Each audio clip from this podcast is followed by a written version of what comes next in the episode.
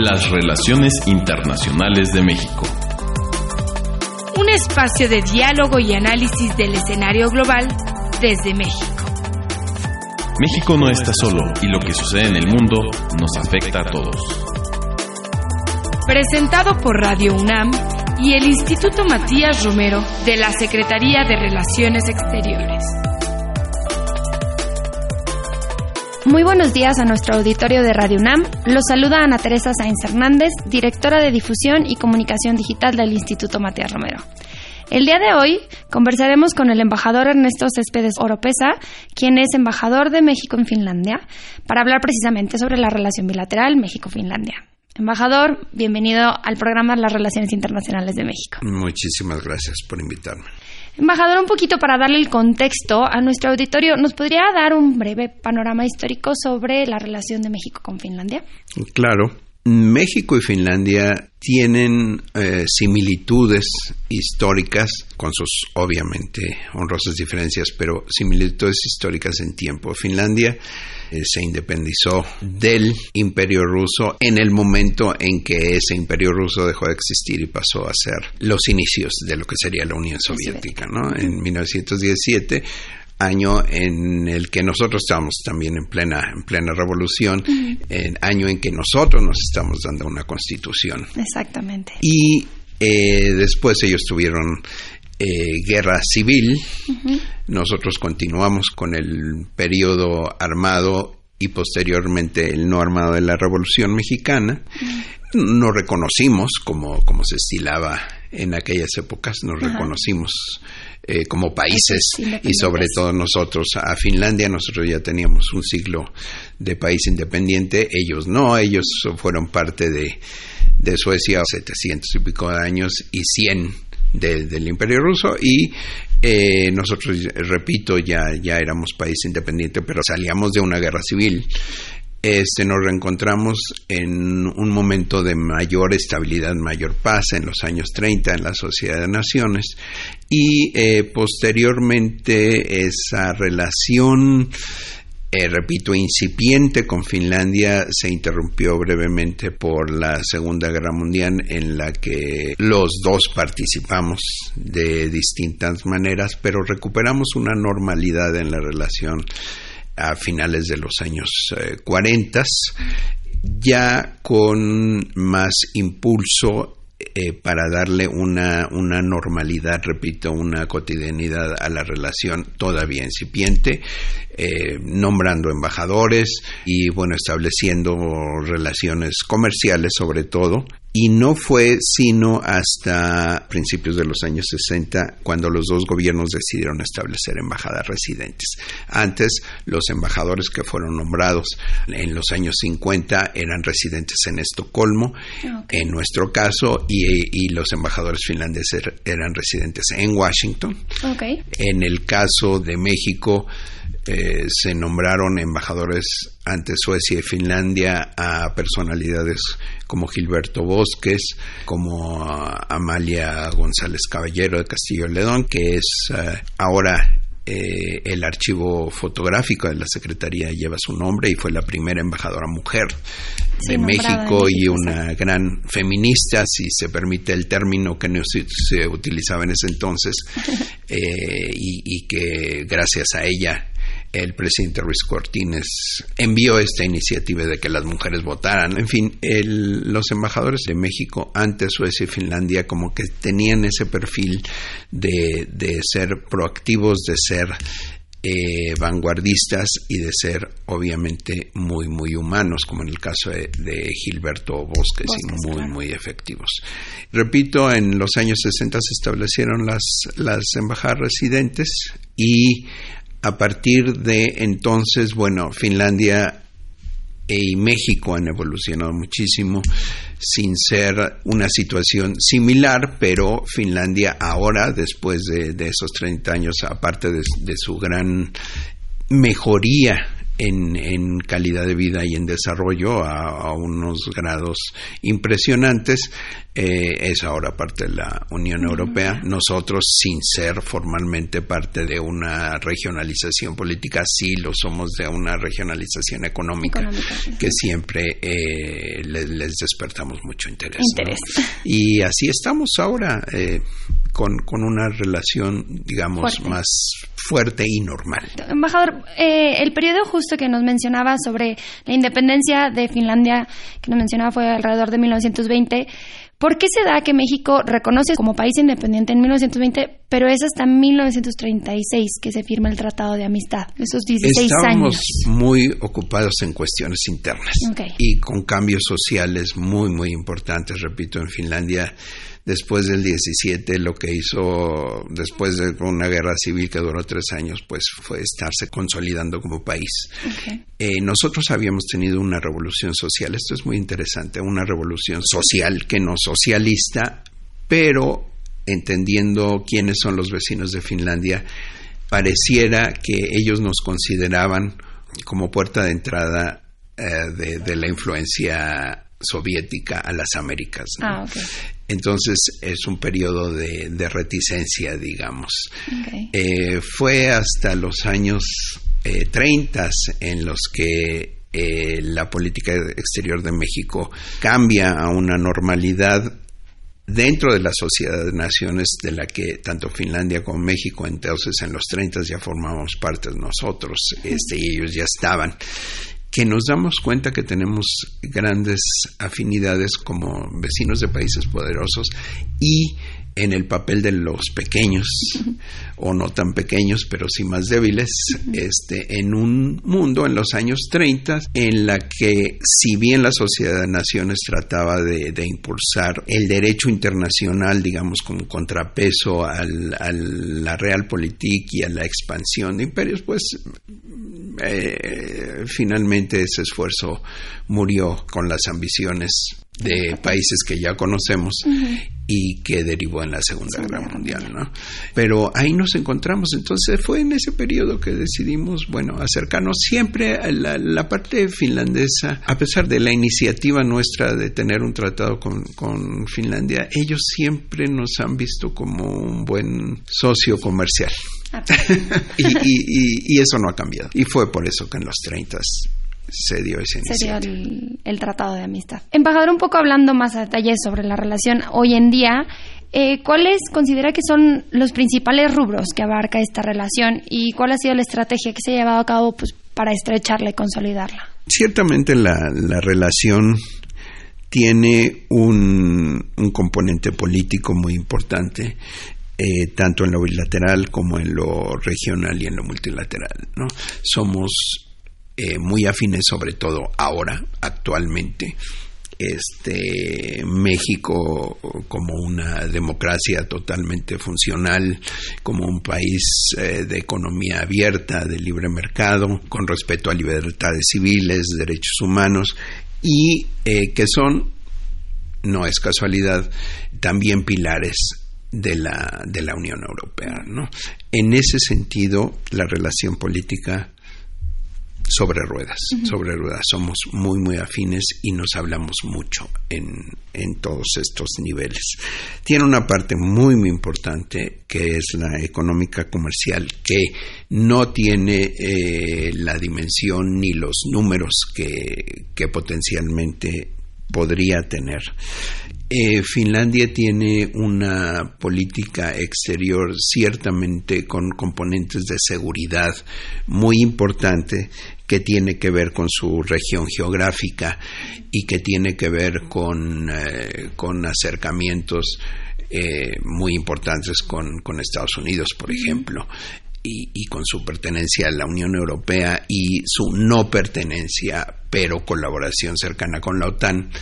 Además de ese componente de seguridad, tiene un componente importante de a dónde voltear. Eh, es una economía muy próspera, es lo más eh, cercano a una economía del conocimiento de lo que yo conozco, que tiene sus principales clientes y socios, obviamente en Europa, pero que no le alcanza a Europa que a sus empresas y a sus entes económicos y de gobierno no les alcance Europa y tienen que buscar en mercados alternativos. Y nosotros somos muy atractivos en eso, somos una economía grandota, somos una economía muy abierta, somos una economía muy consumidora, no nada más de bienes finales, sino de tecnologías y de servicios que ellos son muy buenos en producir y en, y en exportar. Por eso hay una relación económico-comercial importante, pero también potencialmente podría ser más grande. Y también tenemos lo cultural, lo educativo, tenemos cooperación. No hay que olvidar, por ejemplo, que en la cuestión de cooperación forestal, la política forestal de México está en buena medida basada en la política de conservación y de aprovechamiento forestal de Finlandia.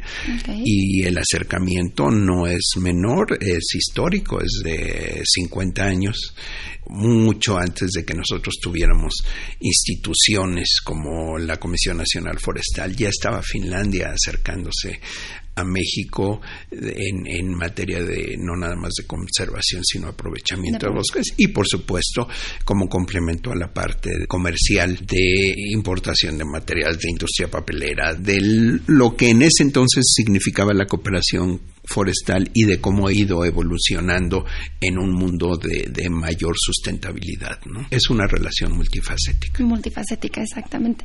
Embajador, un poco hablando, bien mencionó que de manera bilateral tenemos algunos aspectos principalmente económicos y políticos y comerciales. En el ámbito multilateral mencionaba que también tenemos algunas coincidencias. ¿Cuáles son los temas en los que Finlandia y México coinciden en materia multilateral? En materia multilateral eh, son varios. Repito, esa afinidad hay que entender nuestro propio quehacer multilateral. Nosotros en, lo multilateral eh, somos al momento de tratar grupos afines, bueno, por supuesto que pertenecemos al grupo de América Latina y el Caribe, en donde en ciertos temas multilaterales eh, somos muy distintos los países de América Latina y el Caribe, entonces a veces estamos más divididos que unidos. Nuestros vecinos al norte tienen sus propios intereses, entonces nosotros buscamos, tocamos muchas puertas. y una puerta que tocamos es a veces la Unión Europea como Unión Europea, pero a veces los países individuales dentro de la Unión Europea. Es el caso de Finlandia. Repito, esa afinidad histórica de ser el país débil frente a un vecino poderoso y ahora ser socio estratégico, de México en la Unión Europea, con valores comunes, nos llevan a encontrar afinidades que de otra manera no tendríamos. En el caso, por ejemplo, de misiones políticas especiales, es el último ejemplo de, de colaboración. México y Finlandia en, Naciones Unidas cofacilitaron una resolución sobre las características que la organización debería darle a las misiones políticas especiales, amén de las otras, de las de las OMPs y encontramos muchos eh, copatrocinios de otras regiones y países, no nada más europeos o latinoamericanos, a esa visión común de Finlandia y México. Otro rubro eh, que se da más en, en, Ginebra, en el Consejo de Derechos Humanos, es el, el, de igualdad de género, el de el de no violencia contra las mujeres. Otro rubro es sustentabilidad, ciertamente una afinidad en torno al cambio climático. Eh, Finlandia preside el Consejo Ártico y la característica principal y el enfoque principal que un país como Finlandia le quiere dar a esa parte del mundo es el de un uso sustentable y de un uso conservacionista y de evitar que ciertos contaminantes afecten a esa región. No coinciden todos los países participantes, ciertamente ahí están las dos grandes potencias, pero ellos tratan, y eso es muy importante para Finlandia, y en ese sentido ellos llevan ese tema al Consejo Ártico, pero cuando están en Naciones Unidas o en, o en instancias en donde nosotros también estamos, es, es muy impresionante cómo, cómo coincidimos y cómo nos buscamos. Sí, sin duda para la Agenda 2030 es un aliado bueno para México, ¿no? Ciertamente, en esta materia. Ciertamente. Embajador, recientemente el año pasado se hizo una modernización al Acuerdo Global México-Unión Europea y siendo Finlandia uno de los miembros, ¿cuáles serán algunas características o algunos elementos que usted considera que van a potencializar o, van a fortalecer en, en, el ámbito comercial? O si hay alguno, está el, el capítulo también, el pilar de lo político ¿no? y de la cooperación.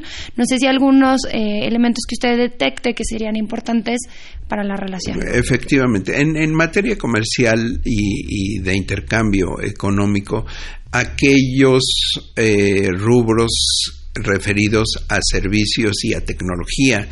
Eh, recordemos que el, el, tratado que entró en vigor en el año 2000 adolecía de ahora viéndolo en retrospectiva, adolece de faltas en cuanto a esta enorme evolución tecnológica que ha tenido el mundo. Entonces, y en lo que los finlandeses son muy buenos. entonces, entonces, obviamente, eh, pienso que es en esa parte donde va a mejorar la relación, aquellos servicios y aquella facilitación de comercio eh, y de inversión tecnológico. Sí, eso será como, digamos, lo más interesante y aprovechar. Ciertamente la parte es un acuerdo global, no es un acuerdo comercial puramente. Entonces, dentro del proceso que tenga que seguir la Unión Europea para aprobarlo, este, bueno, está el Parlamento Europeo y ellos serán quizá más detallistas en cuanto a la parte de democracia y derechos humanos pero creo que pasaremos sin problemas el examen. Un poco hablando más allá de la, de la relación eh, bilateral y hablando un poco más de la labor diplomática que usted hace como embajador, este, nos podría contar y un poco para el conocimiento de los jóvenes que quisieran entrar al servicio exterior, ¿cuál es un día típico en la embajada de Finlandia? ¿Cuál es la labor que se hace ahí? Es multifacético. No es una representación que tenga una cola de 100 gentes para matrículas consulares, no lo es. Y he estado en algunas. en algunas.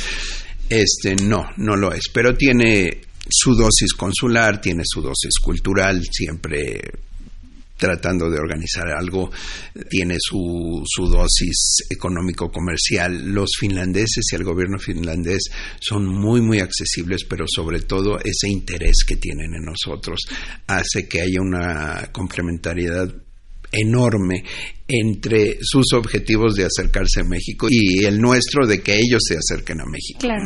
Este es, es más interesante para ellos nada más por los números venir a un mercado de 123 millones de gentes a nuestras empresas ir a un mercado de 6 millones de gentes. Eso eso eso es lógico y eso son verdades innegables, pero entonces el, el, día típico consular, eh, cultural, económico, el proyectar una imagen. Eh, si me hubieran eh, hablado de que hace 30 años me hubieran dicho que yo estaría ocupado en ver qué se pondría en las redes sociales de la representación. Yo, uno, ni, ni, sabíamos que eran redes sociales y que ahora estar, convertirnos en un comunicador constante. Eh, en fin, un día típico tiene de todo. De todo. Hablando justo de las redes sociales y, y de los nuevos métodos de de comunicación que ahora se tienen como en la parte diplomática, justo hay un boletín que creó la Embajada de, México en Finlandia, creo que el año pasado, que se llama México in the North. Aquellos que no lo conocen lo pueden consultar en la página de, la embajada. ¿Qué propósito tiene y cómo ha sido, o sea, cómo se recolecta la información, cómo, ha funcionado como ustedes como un método de comunicación? Miren, tanto el boletín como la página de Facebook, como la página electrónica, como la cuenta de Twitter de, de la embajada, son ejercicios de, de, transparencia, son ejercicios de contacto, de comunicación con la gente. Y no está dirigido aunque originalmente es, el público ideal, no está dirigido únicamente a la comunidad mexicana residente en Finlandia o en Estonia, que es la concurrencia, de, nuestra, de nuestra embajada. Es, interesantísimo ver cómo gente de todas partes del mundo entra y le da likes y le dice, bueno... Lo lee, le interesa. exactamente, por lo menos lo, le da un vistazo y le da likes.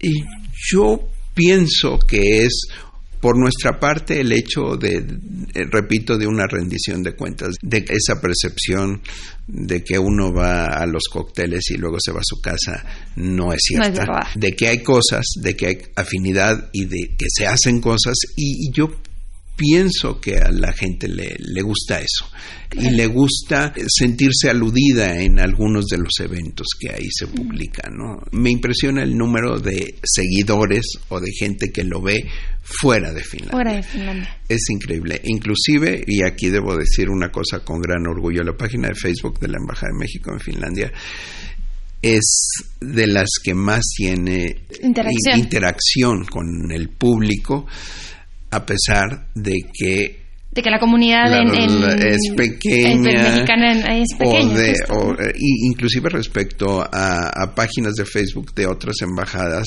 en países cuya relación con México es mucho, más, estrecha. Hablando un poco justo de, la comunidad mexicana que hay en Finlandia, embajador, eh, yo tuve la oportunidad de, hacer mis prácticas profesionales justo en la Embajada de México en Finlandia mm.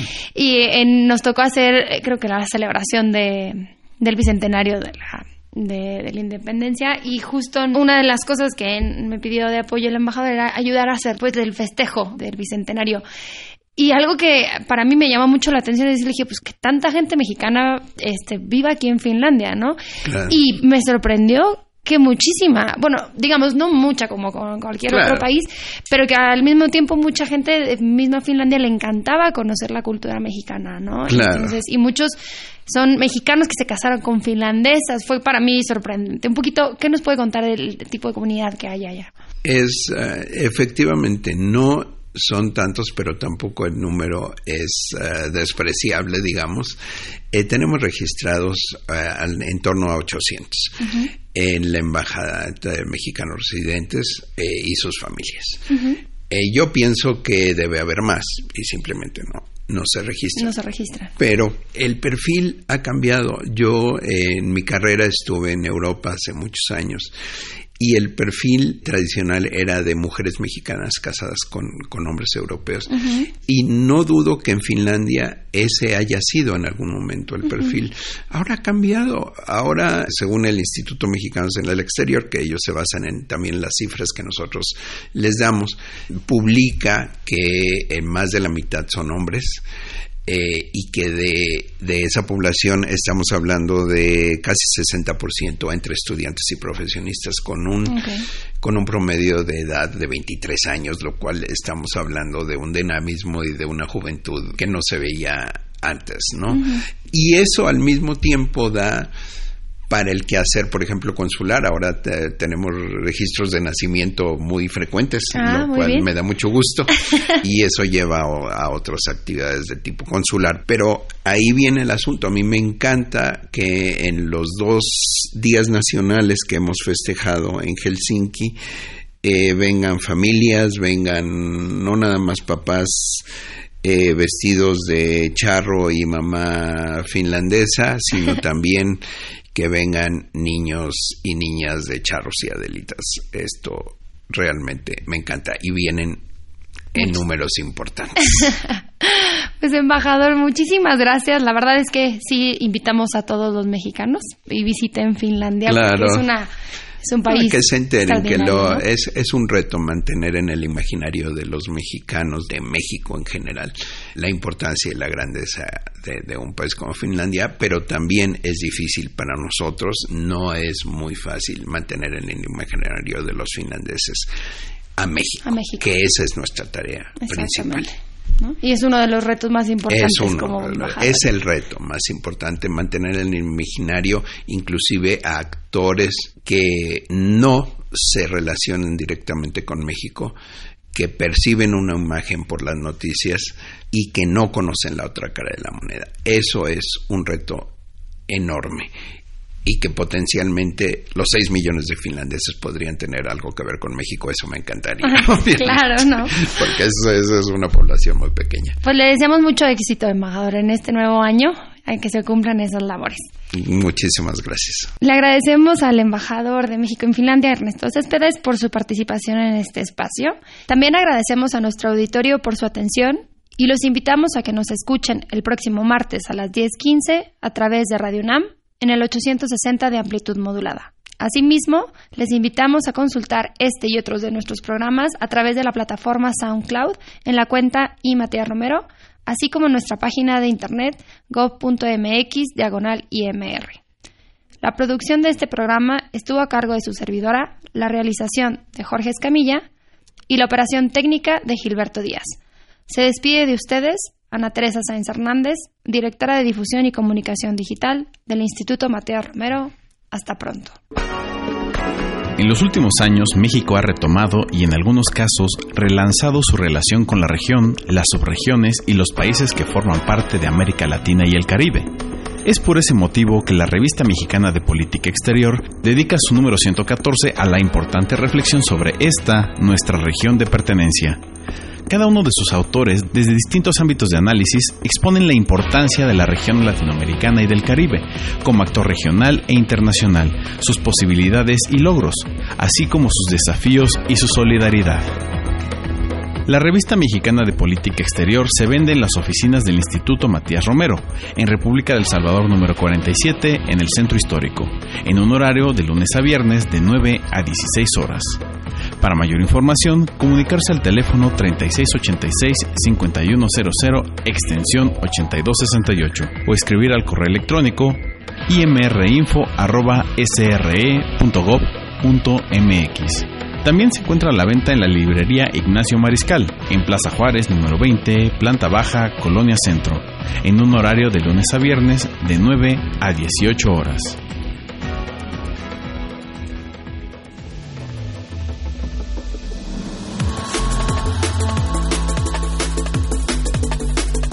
Las relaciones internacionales de México.